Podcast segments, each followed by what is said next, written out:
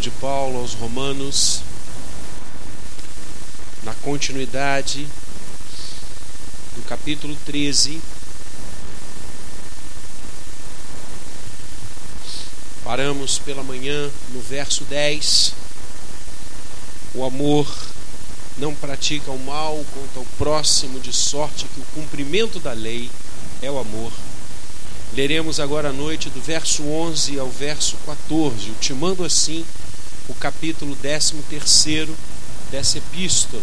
Já por quase dois anos a igreja do Jardim tem se debruçado sobre a epístola de Paulo aos Romanos, e isso enche o meu coração de alegria.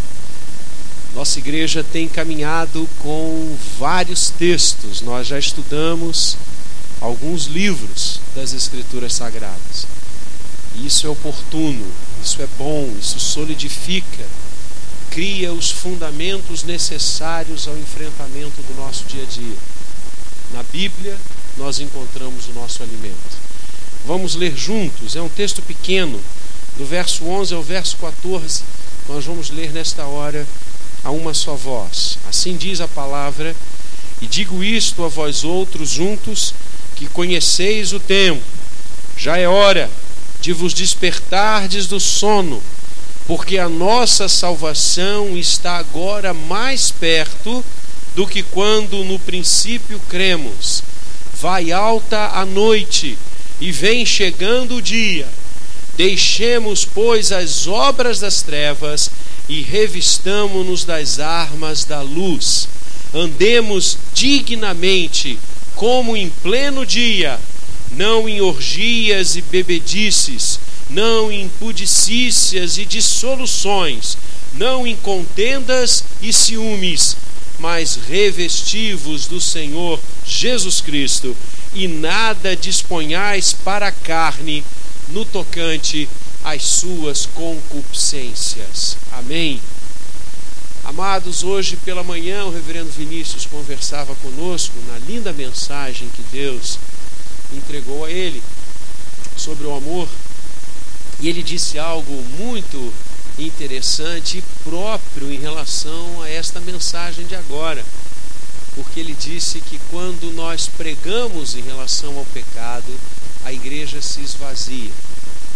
Ainda bem que a gente não anunciou que a gente ia pregar sobre esse texto nesta noite, porque a igreja está cheia.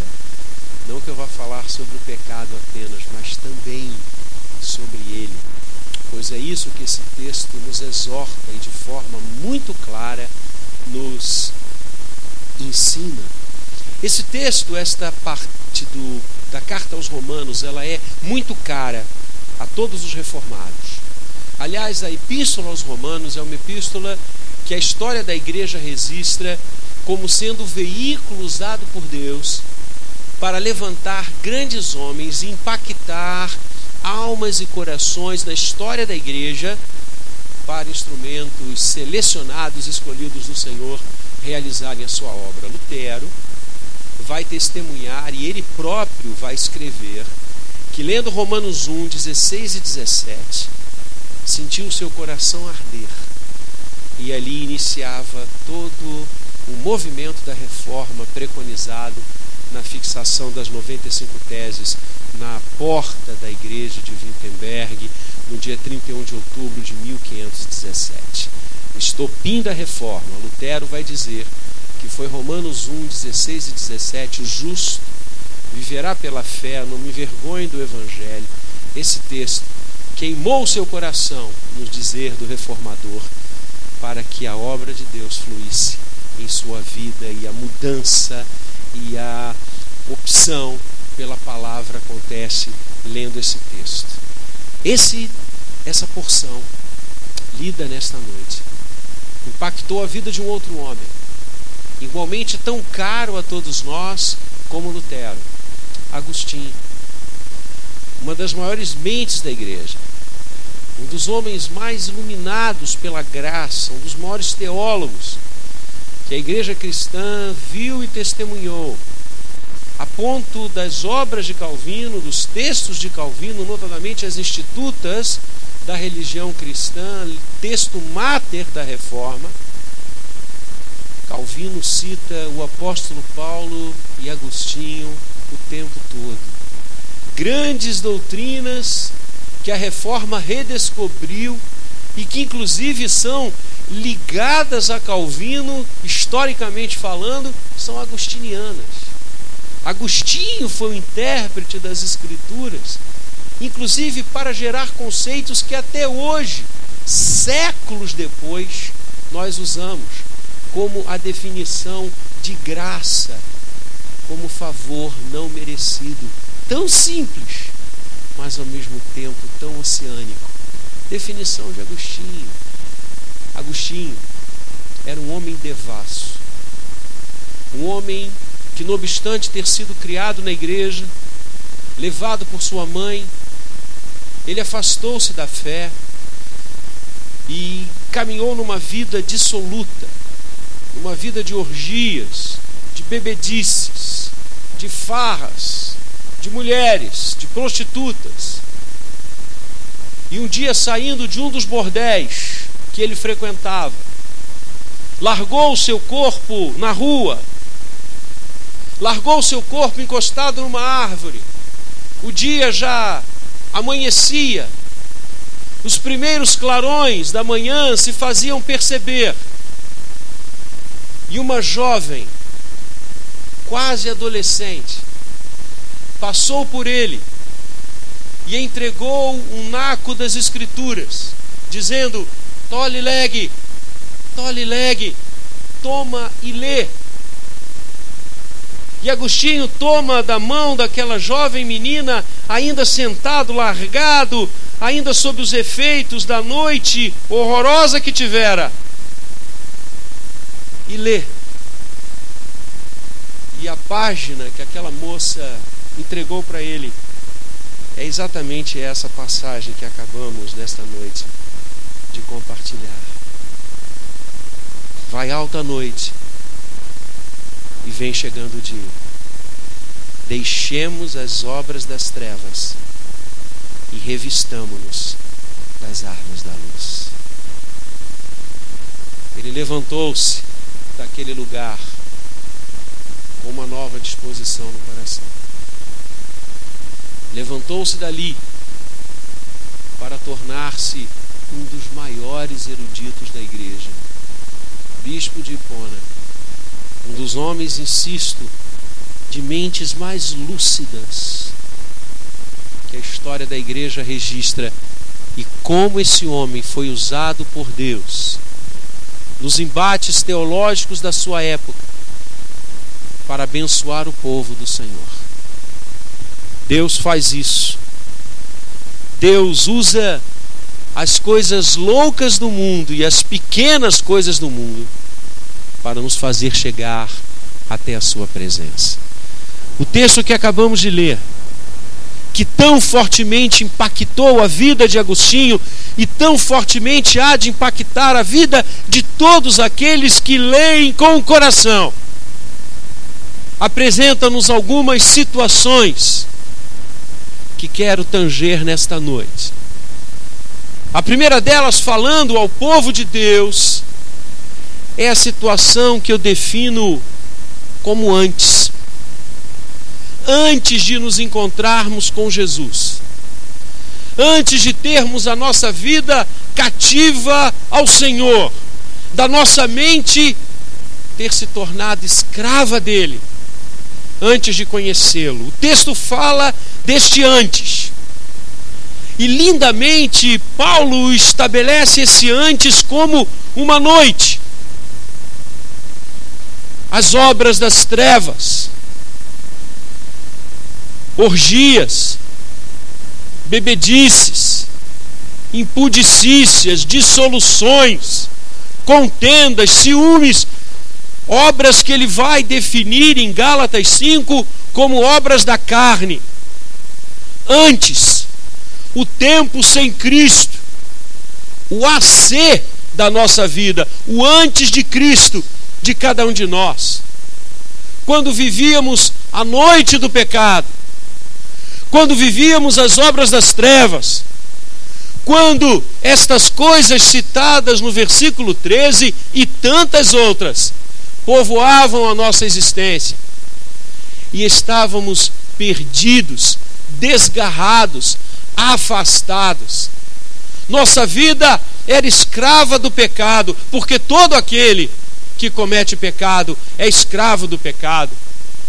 Os grilhões do erro tangiam nosso corpo e a nossa mente. Respirávamos afrontas ao Senhor, como Paulo descreveu em Romanos 3.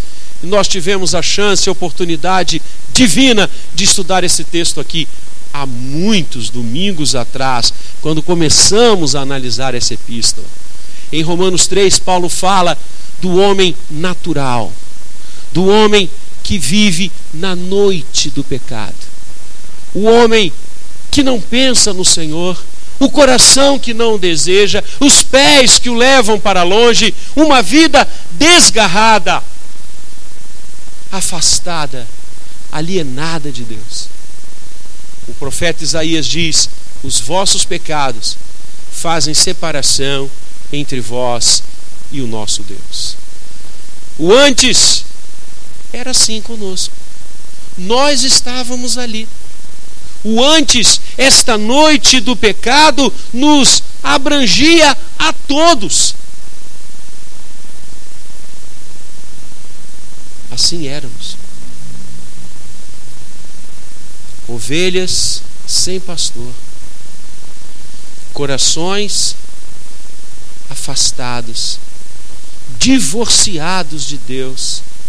Nossa vontade não era dele, nossos pensamentos não eram os seus, e estávamos irremediavelmente perdidos. Desejosos de nos alimentarmos das alfarrobas dos porcos, era o antes. O pecado era o nosso alimento. O pecado era o nosso oxigênio.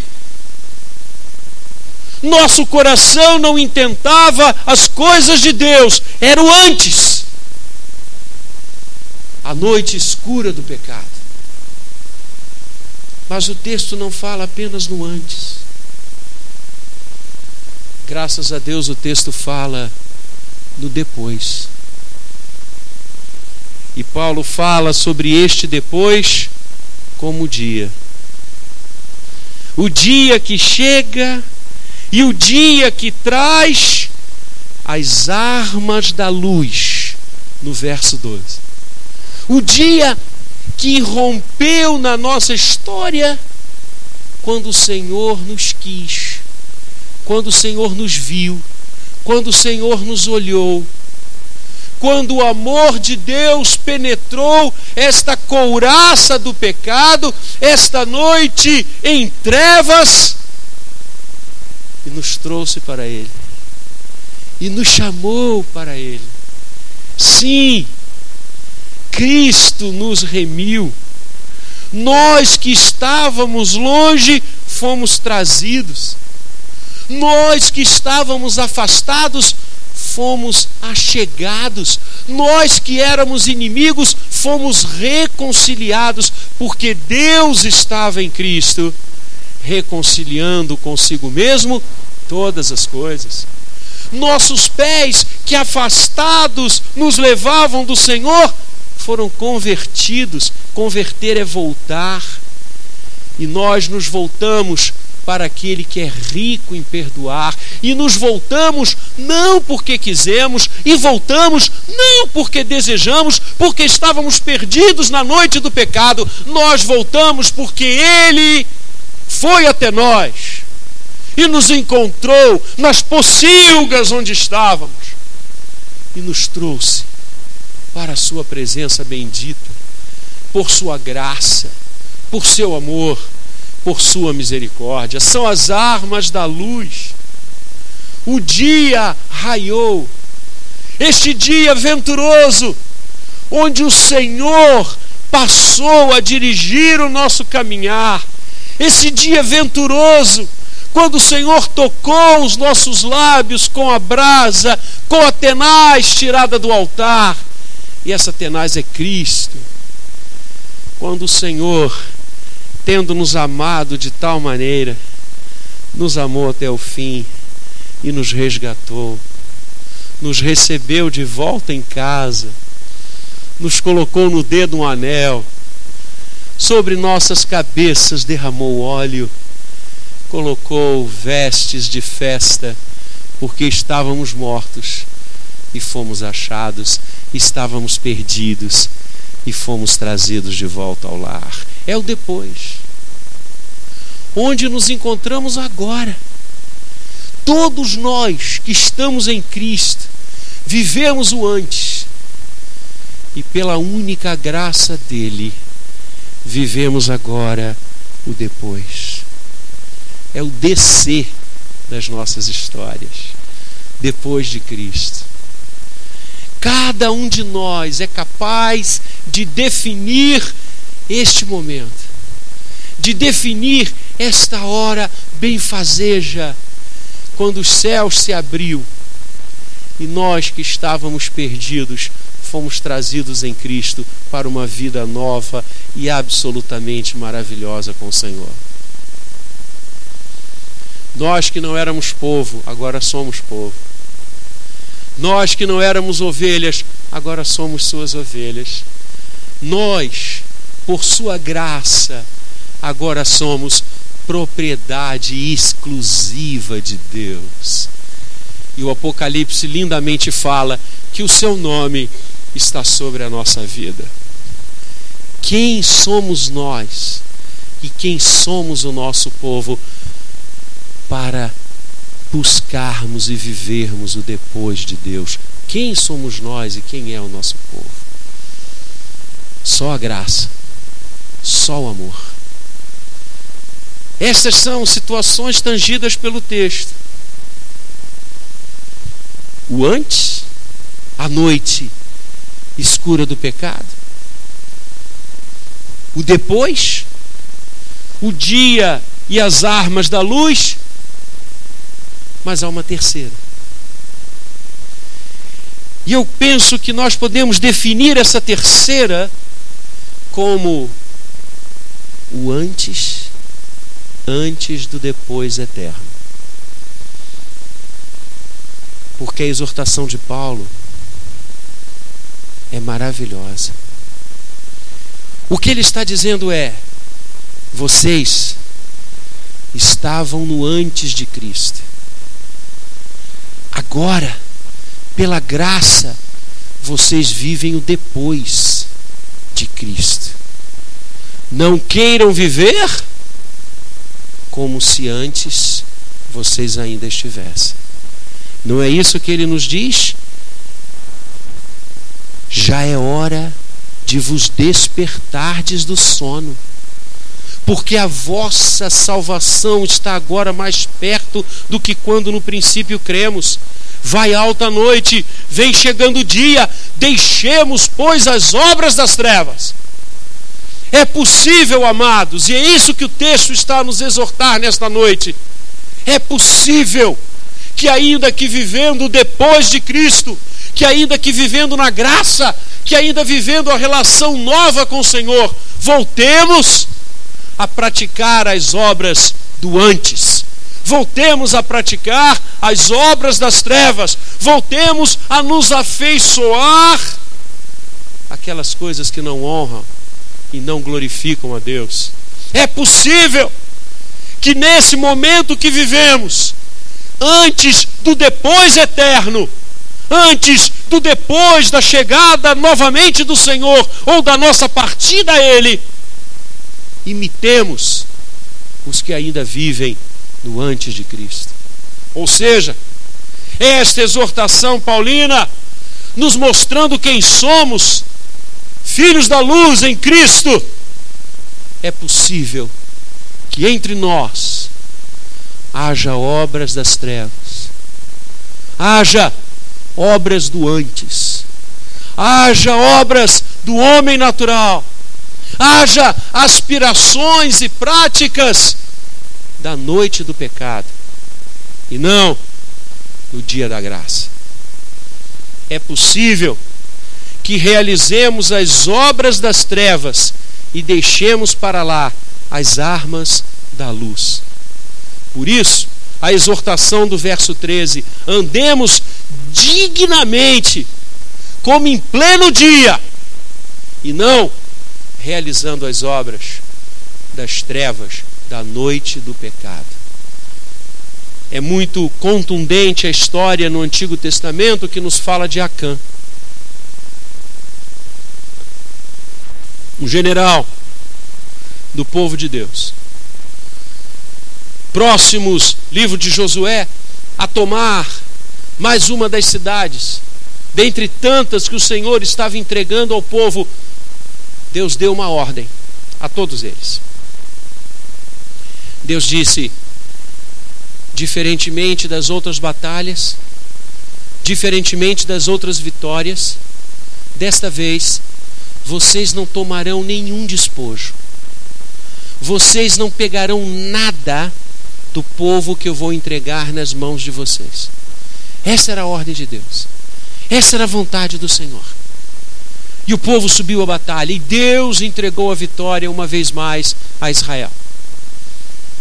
Contudo, Acã apaixonou-se por uma capa, uma veste, certamente muito bonita, do inimigo. E, não obstante a ordem de Deus, ele escondeu esta capa consigo, foi até a sua tenda, quando ninguém estava olhando, cavou e a enterrou, guardando ali. Quem sabe, pensava ele, no passar dos dias, no passar das semanas, o povo esqueceria daquela ordem de Deus e ele poderia vestir e trajar aquela capa e andar nos arraiais lindamente vestido. Ninguém viu, ninguém soube, ninguém percebeu e Acã achou que estava tudo certo. Segunda batalha, depois disto, um povo muito mais frágil, muito mais fácil de ser vencido, Israel perdeu. E aquilo se tornou um case. Mas por que perdemos? Viemos de uma vitória tão expressiva, tão grande, o que aconteceu? E buscaram ao Senhor. E a palavra de Deus é uma palavra clara, tal qual esta exortação de Paulo: andemos dignamente como em pleno dia. Deus disse: há pecado no meio do meu povo. Há pecado no meio do meu povo. Aquela capa de Acã, enterrada não que os olhos humanos tivessem visto, mas os olhos de Deus viram. E aquela capa foi o fruto e o motivo de Israel ter perdido. Há pecado no meio do meu povo. Não podemos andar desobedecendo a Deus como se vivêssemos no antes o período que dista da nossa redenção final, esse momento glorioso onde a nossa salvação irá se revelar de forma plena na glória, não pode nos colher como um tempo de pecado, como um tempo de orgia, de bebedice, de impudicícia, de dissoluções, de contendas, de ciúmes, de adultérios, de sonegações, de trapaças. Não! Nós somos diferentes. A graça de Deus em Cristo nos atingiu. Nós não vivemos mais na noite do pecado, nós vivemos nas armas da luz. Nós não somos mais do antes de Cristo, nós somos do depois de Cristo. E antes do depois eterno, temos que viver como filhos da luz. Não pode haver capas de Acã no nosso meio. Não pode haver mentiras no nosso meio. Não pode haver trapaças no nosso meio. Não pode haver infidelidades no nosso meio.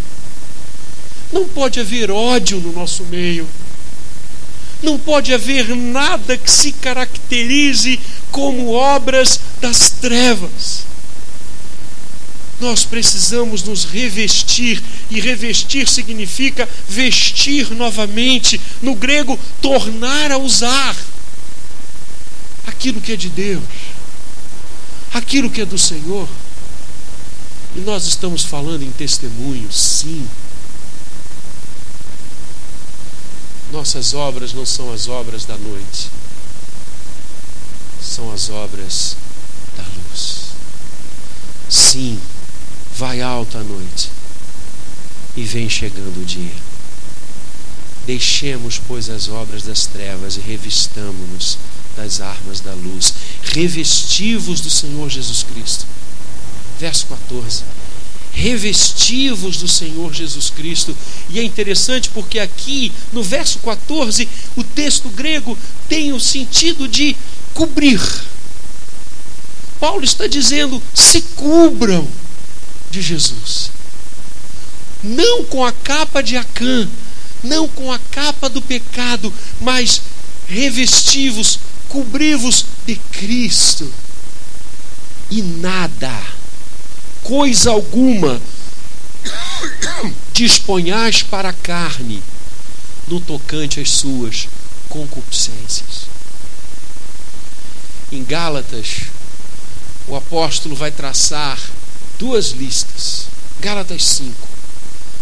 Numa lista ele fala sobre as obras da carne, as obras da concupiscência. A palavra concupiscência significa um desejo incontido. E João vai dizer que o pecado, as coisas erradas, as obras das trevas, se originam na nossa vida de três fontes, ou através de três fontes. João nos diz isso. A primeira fonte, a palavra que ele usa é essa, é a concupiscência da carne. João diz que vários pecados, várias capas de Acã são escondidas na nossa vida por nossa vontade, por nossa disposição você e eu teríamos todas as condições de não pegarmos estas capas, de não nos vestirmos com elas, mas nós fazemos isso. Nós queremos, nós desejamos. João diz concupiscência da carne, desejo intenso da carne que nos leva para longe do Senhor. Davi é um exemplo. Davi é um exemplo. Lembra de Batseba? o exército de Israel foi à guerra, Davi sempre ia com eles. Davi sempre acompanhava, pois desta feita Davi não foi. Já começou errado. Ele estava no lugar errado. Porque ele deveria ter ido com os seus exércitos, como ele sempre fazia. E ele chega no seu palácio, ele chega no seu terraço, olha para a cidade e vê numa das casas próximas uma mulher se banhando. Aquela mulher não era dele, aquela mulher era de outro. Ele tinha as suas esposas, mas o que, que ele faz? A concupiscência da carne faz com que ele deseje aquela mulher intensamente várias capas de Acã são trazidas para a nossa vida por desejo nosso, pela concupiscência da nossa carne. Várias coisas que não honram a Deus, que não trazem a glória do Senhor, que não geram felicidade para as nossas vidas e para as nossas famílias, são trazidas para a nossa vida pela concupiscência da nossa carne, pelo desejo intenso, equivocado que nós muitas vezes deixamos aflorar. A segunda fonte de João é a concupiscência do mundo, ou seja, o desejo intenso que o mundo semeia no nosso coração. E de fato, como isso acontece? Como isso acontece? É a esteira do Salmo primeiro. Lembra do Salmo primeiro? Bem-aventurado o homem que não anda no conselho dos ímpios. O conselho dos ímpios e a concupiscência do mundo é irmãos, são irmãos siameses. Você já reparou quantas coisas erradas, equivocadas, absolutamente desprovidas de santidade o mundo faz chegar a você? Eu não estou pensando só nas questões sexuais, estou pensando em tudo. O conselho do mundo é podre. Bem-aventurado o homem que não anda no conselho dos ímpios. Quem tem aconselhado você? São ímpios? Ímpio no hebraico é aquele que não tem compromisso com Deus, aquele que não crê. Pio crer, ímpio, aquele que não crê. Aquele que não tem uma vida com Deus. Você tem se deixado orientar por aqueles que não têm vida com Deus. Você já reparou como é que muitos de nós imitam essas pessoas? Você já reparou como é que muitos da igreja imitam o linguajar dessas pessoas? As práticas dessas pessoas? Nos tornamos, elas se tornam modelos nossos. Rapaz, cuidado! A concupiscência do mundo é demoníaca. O Senhor já disse: vocês não são deste mundo. Quando Jesus diz isso, não significa o aspecto físico, geográfico. O que ele está dizendo é que a mente do mundo não é a nossa, e não é mesmo, porque o mundo jaz no maligno. Cuidado com os conselhos que chegam a você. Quase todos, sem medo de errar, são noite de pecado e não armas da luz. Deixa que os conselhos da palavra cheguem a você.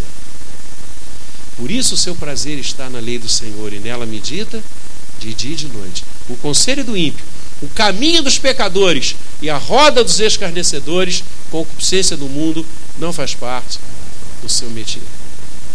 E a terceira fonte que João cita como originadora das obras das trevas na nossa vida é o diabo. Então nós mesmos, o mundo e o diabo são as três fontes geradoras de obras das trevas na nossa vida. E como o diabo tenta nos seduzir, nos influenciar. É o inimigo perigoso, vencido, mas ainda muito forte. Por isso abra os olhos. Por isso, como diz Jesus, seja prudente. Porque o diabo, Pedro fala, vosso adversário, anda como um leão, buscando a quem ele quer e deseja devorar. Pedro fala isso, é uma imagem linda. E eu já usei essa imagem aqui. Se nós soubéssemos que um leão estava solto ali na rua Riba, eu duvido que nós sairíamos daqui enquanto ele não fosse preso. Pedro diz: O diabo está ao vosso redor como um leão, rugindo e com fome você já viu como é que a gente namora com esse leão? Você já viu como é que nós abrimos flancos para esse leão? Você já viu como é que a gente fica pensando no que é errado? Como é que a gente fica imaginando como seria? Rapaz, tire a sua mente disso. Isso não vem de Deus. Isso é armadilha. Isso é armas do antes. Você já está no depois, e antes do depois eterno, você deve viver sempre no depois e nunca voltar para o antes. Acorda, o dia está chegando. O dia do verdadeiro leão, o leão da tribo de Judá, que venceu por nós, que derramou seu sangue. Nós não podemos nos vestir das obras das trevas, porque nós estamos no depois. Só que antes do depois eterno, que é o momento que vivemos, nós precisamos sempre andar dignamente. Andar dignamente, revestindo-nos do Senhor Jesus e nada dispondo para a carne no tocante às suas concupiscências. Paulo escreve isso aos Romanos. Cristãos que viviam num dos impérios mais loucos, práticas mais pervertidas que você e eu possamos imaginar. Se a gente acha que hoje o mundo está perdido, se a gente pudesse voltar, entrar no túnel do tempo e voltar lá para os primeiros dias, os primeiros séculos da igreja cristã, a gente veria que talvez Roma nos superasse em maluquices. É para esse grupo que vive numa sociedade doente, numa sociedade corrompida, sexualmente louca, orgias nas esquinas, bebedices que faziam parte da agenda, impudicícias que não eram nem mais notícias, dissoluções no café da manhã, traições a todo instante. Paulo diz para esse povo: fiquem firmes, não pactuem com isso, não andem novamente nas trevas porque vocês são da luz, a luz de Cristo, que brilhou no coração e na vida de vocês, resgatando vocês, remindo vocês, justificando vocês. Fiquem firmes, porque a noite já está passando e vai chegar o dia o dia da redenção eterna, o dia em que nós veremos aquele que nos amou e por nós quis morrer. Fiquem firmes. A mesma exortação o Espírito Santo nos dá hoje. Porque também nós vivemos numa sociedade combalida, eticamente insana, moralmente perdida, concupiscências a todo vapor. Fiquemos firmes.